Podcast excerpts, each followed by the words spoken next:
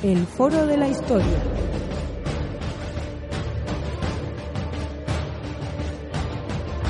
El pasado tiene mucho que contar.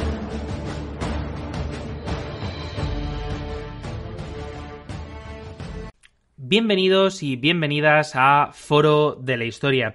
Hoy estamos aquí un día más y vamos a hablar acerca de paleopsicología del arte rupestre. Lo hacemos con Luxio Ugarte, autor de un libro publicado con Almuzara, una editorial que, bueno, pues nos brinda su apoyo eh, siempre, siempre que puede. Y en este caso, poniéndonos en contacto con Luxio, hemos conseguido, bueno, esta entrevista en la cual vamos a hablar acerca de un tema que yo creo que va a interesar mucho a nuestros oyentes, que en este caso, como hemos dicho, es el arte rupestre.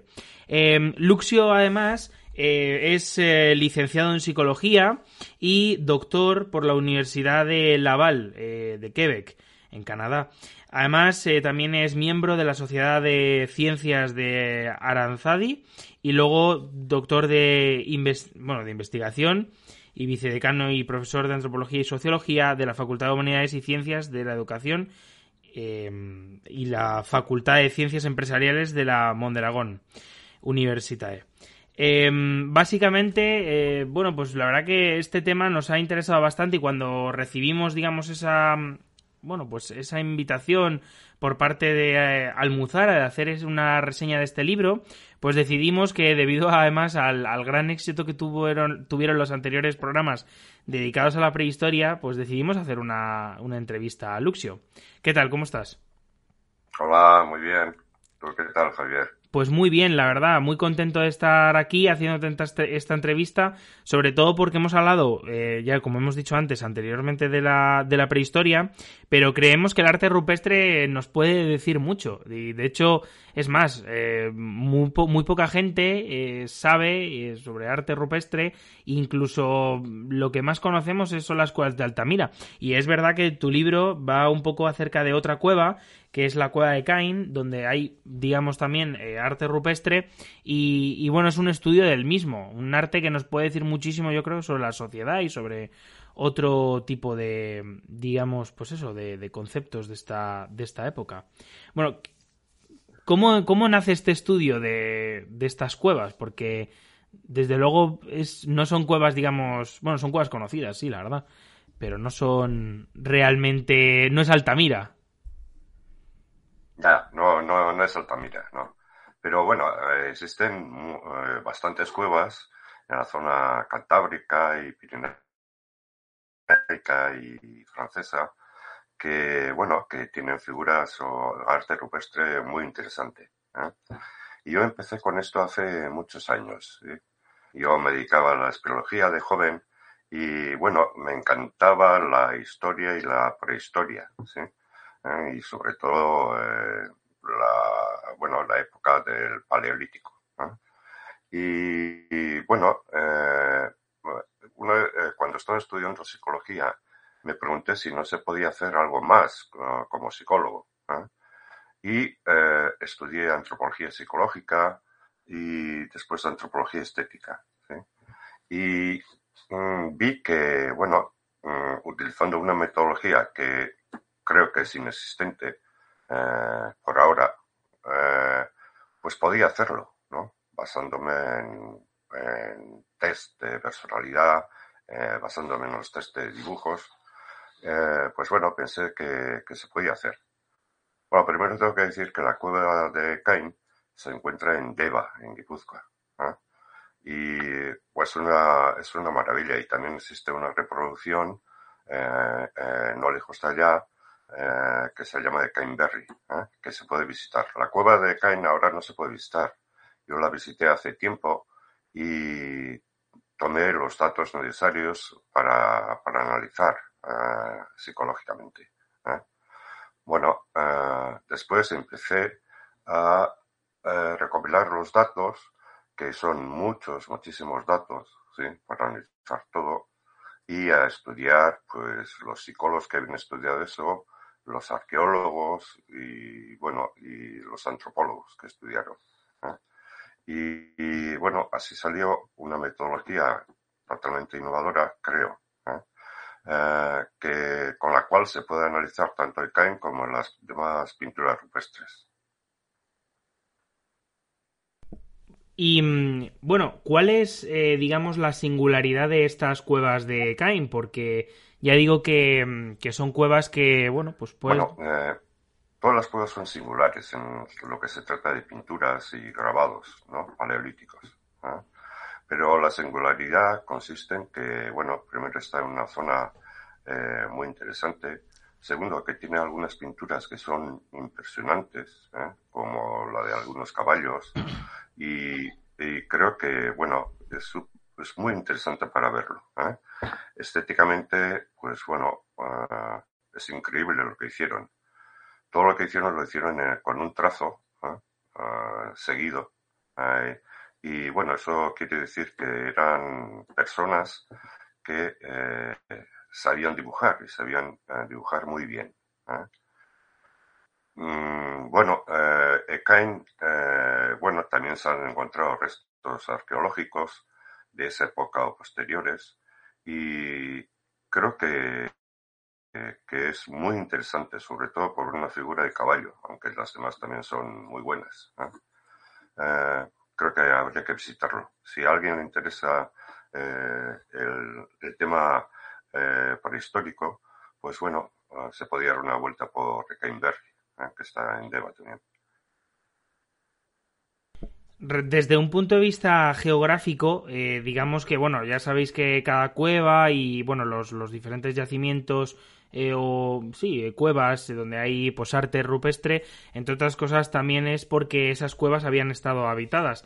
En este caso, ¿en qué periodos fue habitada esta cueva o utilizaba para, bueno, pues para, sí, para guarecer guarnecer a esos, a esos habitantes eh, prehistóricos? Bueno, eh, estas cuevas, eh, bueno, eh, fueron habitadas desde el Paleolítico Superior, hace 12.000 años más o menos, ¿no? se encontraron restos también de, esa, de ese tiempo y, bueno, las características que tiene es que está cerca del mar, ¿sí? cerca de un río y cerca de, bosques, que es lo imprescindible para que una sociedad viviese en ese lugar. Pero también quiero decir que las cuevas, hasta ahora eh, se creía o se cree o hay hipótesis que dicen que, estos habitantes vivían en cuevas. Y sí vivían en cuevas cuando salían de expedición para comerciar o para buscar animales o vegetales, ¿sí? Eh, con otras tribus que se encontraban cerca de allá o bastante más lejos. ¿eh? el hecho de que se encuentren cerca del mar ¿eh? Hay que tener en cuenta que en esa época el mar estaba ah, más o menos a 100 metros eh, más bajo que ahora, por las, debido a las glaciaciones. Pero bueno, eh, el lejos y cerca es muy, no sé, para ellos un día de caminata o dos o tres no significa nada como lo podemos hacer ahora. bueno, sobre todo son cuevas que en donde vivían en algunas temporadas, sobre todo en invierno, que hacía mucho frío, pero mucho frío y poco frío relativo, porque también los inuit ¿eh? Eh, y los lapones viven en zonas muy frías en invierno y siguen viviendo allá. Esta gente también vivía en chozas ¿eh? y en poblados, aunque es muy difícil descubrir vestigios al respecto. Pero bueno, puedes encontrar eh, eh, zonas donde fabricaban sus instrumentos de sílex, ¿sí? que están en el campo. ¿eh? En Urbasa hay, en la Sierra de Urbasa y en muchos sitios. Pero no siempre vivían en cuevas. No, aunque sin embargo es verdad que las cuevas, entre otras cosas, por su disposición eh, son eh, más sencillo, ¿no? Quizá de, encontrar restos eh, arqueológicos respecto a, por ejemplo, un poblado, ¿no? Que ha podido cambiar más a lo largo del tiempo, digamos, no sé qué facilidad o qué nivel de facilidad habrá respecto a estos poblados de encontrar cosillas, pero en cualquier caso me, me parece también muy interesante Y bueno, se, se, vamos, respecto a los restos arqueológicos, entendemos que, la buena disposición de las cuevas eh, habrá posibilitado que se encuentren diversos tipos de, restos, ¿no? Por ejemplo, eh, es bastante frecuente el encontrar eh, conchas o una serie de objetos, bueno, más bien restos que proceden del mar, ¿no? En estas cuevas. ¿Es en el caso de Cain así? Sí, sí. De encontrar útiles de hueso o de, eh, o de sílex, se han encontrado pues eh, muchos restos de, animales, huesos, ¿sí? Eh, pueden ser de cabra, de bisonte, de bisonte no muchos, pero no sé, de, mm, corzos, de, sí, todo lo que se refiere a lo que ellos podrían cazar y comer en un momento determinado. Eh, estas cuevas generalmente, están llenas de, bueno, llenas o, bueno, hay mucha cantidad de restos óseos. Y depende de cada época. Pero sí, puedes encontrar de, todo, y de aves, de, bueno, de todo lo que te puedes imaginar, menos eh, algunas cosas. Y mm, bueno, buena parte de estos restos, como ya sabéis, las cuevas también en, esta época, en algunos casos tenían un carácter religioso, ¿no? Porque era donde se hacían eh, rituales y, culto, ¿no? A, las deidades. Y me, gustaría ver si pudiera desarrollarnos un poco esto, porque y preguntar si, si esta cueva de esta cueva de Cain em, tuvo, digamos, algún carácter religioso o pudo tenerlo. Eh, por ahora no lo sabemos. Con respecto a eso, eh, bueno, hay muchas hipótesis. Si es arte por el arte, si es arte para la caza, eh, bueno, hay un montón. Y una, una cuestión es si son eh, es un arte de para hacer rituales o se han encontrado muchas cuevas, incluso con los neandertales, donde hacían rituales de ese tipo. Seguro que esta gente hacía ritos, ¿sí? Y bueno, pensar en la mitología y demás, pero no podemos decir que eh, ahora, sí, por las investigaciones que hay, eh, de qué, por qué hacían estos, estos dibujos, estas pinturas. ¿eh? No lo sabemos muy bien. Sabemos que hay, pero tenemos unas 12, 15 hipótesis al respecto, todas muy interesantes, pero lo único que puedo decir es que la pintura y el arte se hace para comunicar. Y eso es lo que podemos certificar en este momento, que son, es un arte de comunicación. Si me preguntas de qué, pues eh, no lo sabemos. Si son de caza, para cazar, para enseñar a los jóvenes, eh, bueno, diversos aspectos de su sociedad, de mitología, de eh, dioses, de, no sé, no, no lo sabemos. Y tampoco no puedo decir ni me atrevo a decirlo hasta, no, hasta que no tengamos evidencias claras y será muy difícil que encontremos alguna evidencia porque, bueno, todo depende de nuestra imaginación y la, imaginación ya sabes que es muy, bueno, muy libre. ¿no? desde luego. Lo que sí que está claro es que estas eh, cuevas también nos eh, ponen en una sociedad, que en este caso es la sociedad de, bueno, la sociedad del Paleolítico Superior. Y bueno, nos gustaría, eh, y creo que a los oyentes les gustará escuchar un poco cómo era esta sociedad del Paleolítico Superior en esta zona. Porque luego también, claro, dependiendo de las culturas, eh, había diferentes, eh, digamos, pues tipos de cultura dentro de la península ibérica. ¿Cómo era esta sociedad en esta época? Yo creo que, bueno, con respecto a la cultura paleolítica, yo creo que no solo se trata del País Vasco, no ahora es el País Vasco, antes eh, no sabemos por qué era. Eh, yo creo que toda la, eh, el norte, la zona cantábrica y pirinaica, ¿sí? era una misma cultura. Mm, ¿Por qué? Porque primero, para desarrollar este tipo de pinturas tenía que haber un aprendizaje, ¿sí? Un aprendizaje bastante arduo no se trata de ponerte a pintar y podéis hacer la prueba, a ver si podéis eh, pintar un caballo o un bisonte de esas características, ¿eh? sino que ellos pintaban, eh, bueno, tanto en cuero como en la tierra, como en las paredes, como en cualquier sitio donde podían.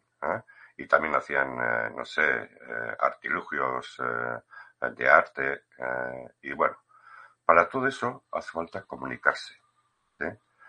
Y es posible que hablaran una misma lengua o algunas variedades de lengua muy similares.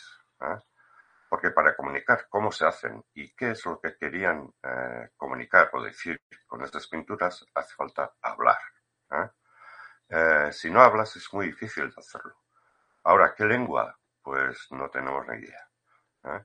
Pero se comunicaban. Eh, son culturas que van de un sitio para otro, ¿sí? comercian entre ellas. por ejemplo, pues bueno, sabemos que los sílex que se han encontrado en esta zona procedían de otro sitio, a 50 o 100 kilómetros de, de allá. Y bueno, ¿Eso qué quiere decir? Pues que había comercio. Ellos, eh, algunos, ¿sí? Una parte, llevaba pieles, eh, sal, eh, medicamentos hechos por ellos, porque conocían muy bien la flora.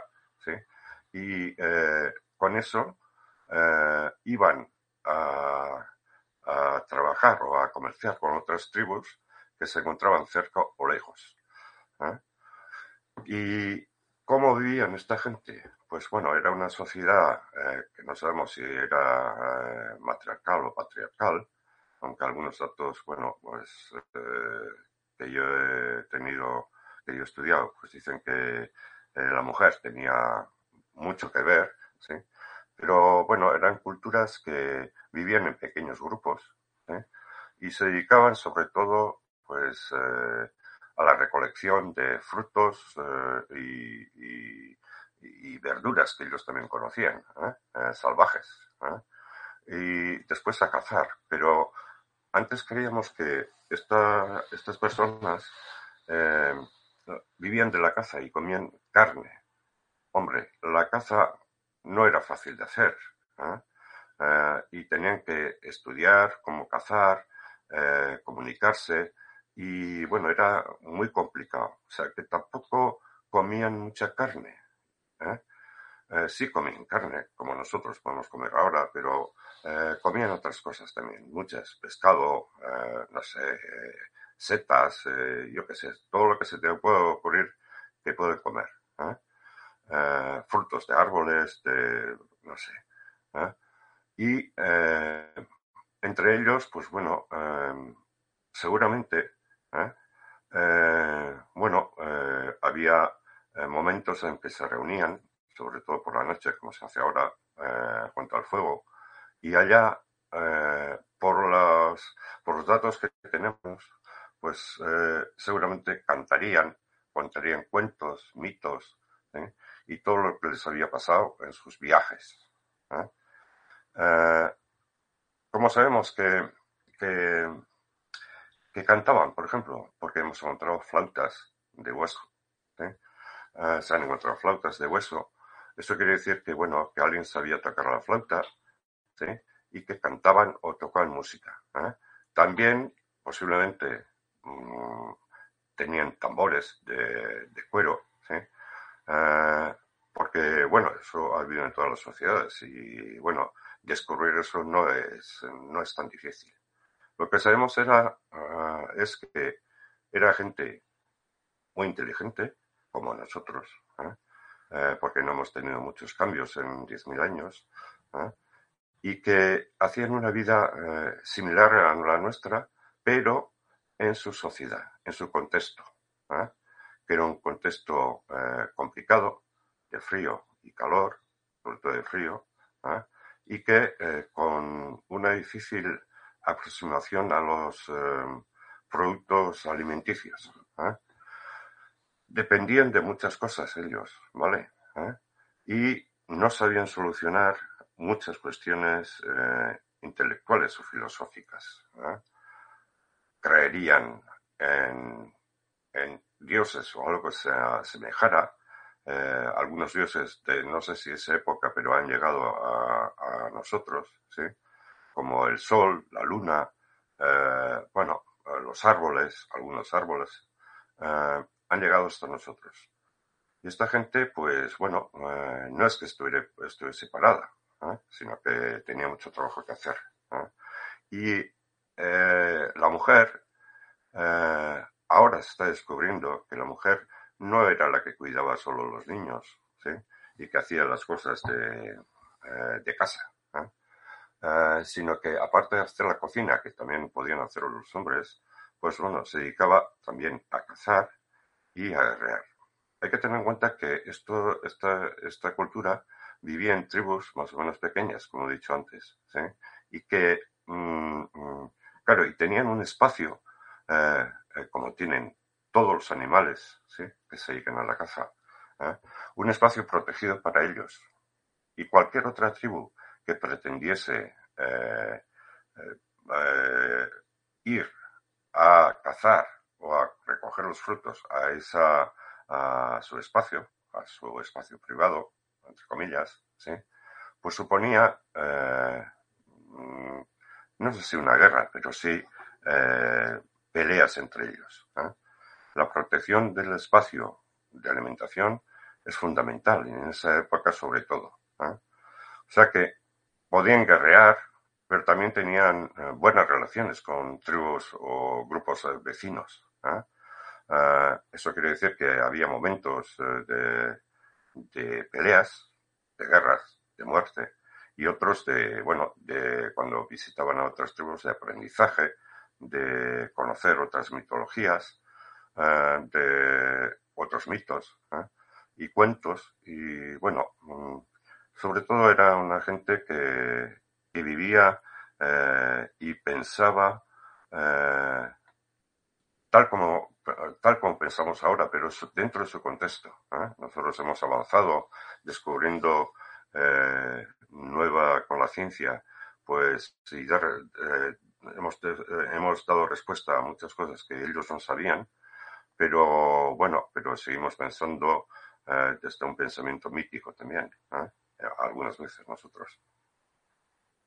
Desde luego es importante poner, ponerles, digamos, esta información para que el, oyente sepa un poco de cómo eran estas sociedades, ¿no? De este paleolítico superior, porque eh, muchas veces eh, pensamos que, pues eso, que, estas sociedades eran realmente simples y, al revés. Eh, como podemos escuchar, a Luxio era todo lo contrario. Tenían desde sus deidades hasta sus, bueno, hasta su propio arte que reflejaba la vida y las, digamos, pues eso, desde escenas de caza hasta rituales, ¿no? En este caso. La verdad que mm, eh, me llama bastante la atención y creo que es eh, un tema bastante bastante curioso para, bueno, pues sobre todo eh, para hablar acerca del arte rupestre. Concretamente, me gustaría preguntarte sobre un poco el tema de, de, digamos, en qué estado está este, este estudio, ¿no? Porque sé que, como has comentado antes, hay ciertas cosas que todavía no se saben pero, pero bueno, ¿qué perspectivas eh, tienes, Luxio, en torno a esto? Bueno, yo mm, con este trabajo y, bueno, y innovando con esta metodología, creo que hay muchos jóvenes que lo pueden hacer, ¿sí? Sean antropólogos, sean psicólogos, sean lo que sea. O sea que dejo ese trabajo para, para otros. Pero eh, me gustaría decir, eh, hay que hacerse alguna pregunta que otra. Por ejemplo, ¿por qué solo pintaban lo que han pintado? Caballos, bisontes, eh, cabras, ciervos, ¿sí? Eh, salmones o un salmón. ¿sí? Pero la pregunta es, ¿por qué no han pintado otros animales o, otros vegetales? O, por ejemplo, en aquella época había lobos había zorros, había águilas, había eh, árboles, había eh, plantas, eh, cantidad de animales que nosotros estamos viendo, pero entonces había más, pintaron osos también, ¿sí? y no sé la respuesta por qué, porque podían pintar, ahora pues pintamos cantidad de cosas de ese tipo, ¿no? Sean, bueno, eh, animales, plantas, eh, bueno, y después entramos en el arte abstracto, pero bueno. ¿eh? esa es una de las preguntas que yo no sé explicar por qué. ¿Eh? Eh, quizá tenga que ver algo con, eh, con la caza, no sé, o con la mitología, o con las deidades, o es que les gustaban solo esos animales. Otra cuestión es, ¿cuándo fueron pintados estos animales? ¿En verano, invierno o, o cuándo?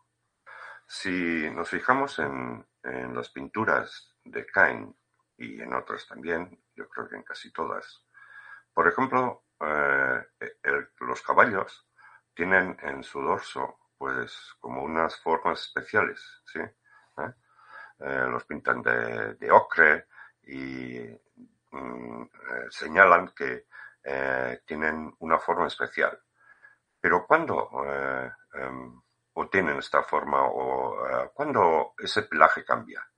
Pues los caballos, eh, por ejemplo, en invierno pierden, pierden eh, antes de invierno pierden ese, pelaje y les, bueno, les surge, nace otro pelaje mucho más denso para pasar el, invierno, ¿sí? lo mismo ocurre con, con los ciervos, ¿sí? Eh, los ciervos después de sus apareos y demás, ¿eh? Eh, los machos pierden los, cuernos, la cornamenta. Pero aquí aparecen pintados con cornamenta. ¿Qué quiere decir eso? Pues no sé, que en, invierno o los animales se iban a otro sitio porque buscaban eh, no sé, eh, más hierba en otro sitio o lo que quisieran comer. Eh, lo mismo ocurre con los salmones, que suben en otoño o principios de invierno, pero no antes. Y bueno, ¿eso qué quiere decir? ¿Por qué no los pintaron sin cornamenta, sin, con un pelaje más denso? Lo mismo que el bisonte, todos. Claro, estas son preguntas que habría que contestar, pero a mí eh, me extraña que nadie se haya fijado en esa cuestión. O sea, que solo pintaban en verano. ¿Qué, ¿Esto qué quiere decir? Que en estas zonas o en las demás también vivían en verano. ¿eh? Y después, ¿a dónde se iban? ¿O qué hacían? ¿Eh? Claro, estas cuestiones son, hay que plantearlas y responderlas, ¿vale? bueno, todavía no sabemos, pero bueno, este, lo que yo estoy diciendo, pues eh, creo que nadie lo ha dicho. ¿eh? Y creo que es interesante ¿eh? analizar estas cuestiones, porque indican que hubo, había durante el año cambios de lugar o que esos animales ya no estaban. claro, la cuestión es cómo vivían. Bueno, la verdad es que la carne que conseguían, que tampoco era demasiada, pues en invierno la podían congelar o la podían eh, mm, secar ¿eh? Eh, con el sol o la podían poner en sal. Y para buscar la sal tenían que ir a otras zonas, porque, bueno, tanto en el País Vasco, o en el País Vasco al menos, hay zonas donde hay mucha sal y allá vivían también, vivían las personas paleolíticas. O sea que, bueno, es interesante hacerse preguntas y quizá eh, siga por este camino. Sí, es posible que el camino que has iniciado, Luxio, lo puedan continuar eh, ciertas, eh, ciertos investigadores. Además, entre otras cosas, me parece bastante interesante las, lo que son las cuestiones que has planteado por el carácter estacional de las cuevas y por otra parte, porque, bueno, pues en cualquier caso, este tipo de, de, mm, de cuevas eh, y sus pinturas, eh, desde luego que marcan o pueden marcar, eh, pues eso, pueden darnos muchísima información sobre la, la propia sociedad del momento, ¿no? pero bueno, eso lo dejamos para quien, para quien quiera, digamos, seguir investigando en, torno a, en torno a esto. Sí, de acuerdo. Y, y pues nada, yo por mi parte me gustaría despedirme la verdad que me, ha gustado mucho esta charla porque me parece que era un tema que desde luego pues no se ha, no se ha hablado demasiado, el tema del arte rupestre. De hecho, es más, eh, concretamente en, nos hemos dado cuenta que, en programas de tanto, bueno, de radio un poquito más, pero de podcast, por ejemplo, que es la modalidad que nosotros, eh, digamos, eh, estamos practicando, ¿no? De, esa radio en Internet, eh, prácticamente no hay nada y es, es, muy curioso. Y creo que se podría fomentar, ¿no? El, el, hablar de prehistoria y, bueno, concretamente sobre esto, el arte rupestre en este tipo de formatos. Pues darte las gracias. Sin... Bueno, a ti. Pero ten en cuenta que ha sido un estudio psicológico, antropológico y psicológico. ¿eh? Ah, o sea que, bueno. Sí, que es algo eh, bastante concreto. Sí, sí, es muy concreto. Yo he hecho todo esto para analizar la mente de eh, las personas del Paleolítico. Bueno, la mente desde el punto de vista psicodinámico. O sea que, bueno, y hay unos resultados al respecto, pero bueno, algunas veces es poco eh, complicado explicar la, psicología ¿sí? en este sentido. Pero bueno, es muy interesante. Solo puedo decir que era gente normal, ¿eh? Eh, que tenía casi los mismos, las mismas problemáticas que tenemos nosotros a nivel relacional, en cuestión de sentimientos de inferioridad o superioridad, bueno, inseguridad, depresión. Eh, también eh, eh, he hallado momentos en que tenían angustia o ansiedad. ¿sí? bueno, mm, y bueno, yo creo que cómo funcionan los instintos, bueno, son cuestiones de índole psicológico, pero creo que no se diferencian mucho de lo que las problemáticas que nosotros podemos tener en este momento. Solo que hay que ponerlo en su sitio, en su contexto, en su época. Pues sí, desde luego sin ponerlo en el contexto es eh, complicado el análisis y desde luego este tipo de estudios, eh, pues eso, no... Pero bueno, creo que es muy interesante, que está muy bien. Y, nada, seguiremos hablando sobre esto, eh, sobre todo porque además llevas una, o sea, has tenido una trayectoria publicando artículos y publicando otra serie de, mm, bueno, pues de, de, de obras en torno a este tipo, digamos, de, cuestiones. Así que en cualquier caso, eh, muchísimas gracias, Luxio, por haber estado aquí con nosotros. Eh, de hecho, dejaremos el link para poder adquirir el libro porque consideramos que es una lectura obligatoria para, bueno, pues eso, para entender cómo pensaban en, esta época y, bueno, eh, darte las gracias. Bueno, gracias a ti, Javier, por haberos interesado por este tema y bueno, bueno, creo que no es de lectura obligatoria, pero a aquellos que les guste todo ese mundo, pues que lo mire. ¿eh? Bueno, yo desde luego sí que, cuando decía lo de lectura obligatoria me estaba refiriendo a que al final son estudios que cuanto menos creo que pueden abrir, digamos, eh, nuevas perspectivas sobre estas sociedades y, bueno, por eso yo quizá me he venido muy arriba, ¿no? Pero en cualquier caso creo creo que es eh, cuanto menos, bueno, pues interesante para tener ese otro enfoque. Y nada, pues por último nos despedimos. Muchísimas gracias. Nos podéis escuchar aquí en el foro. También en la descripción dejaremos el link para adquirir el libro eh, con Almuzara. Y, y pues nada, muchas gracias, Luxio. Nos vemos en la siguiente. Bueno, muchas gracias a vosotros. Hasta luego. Hasta pronto.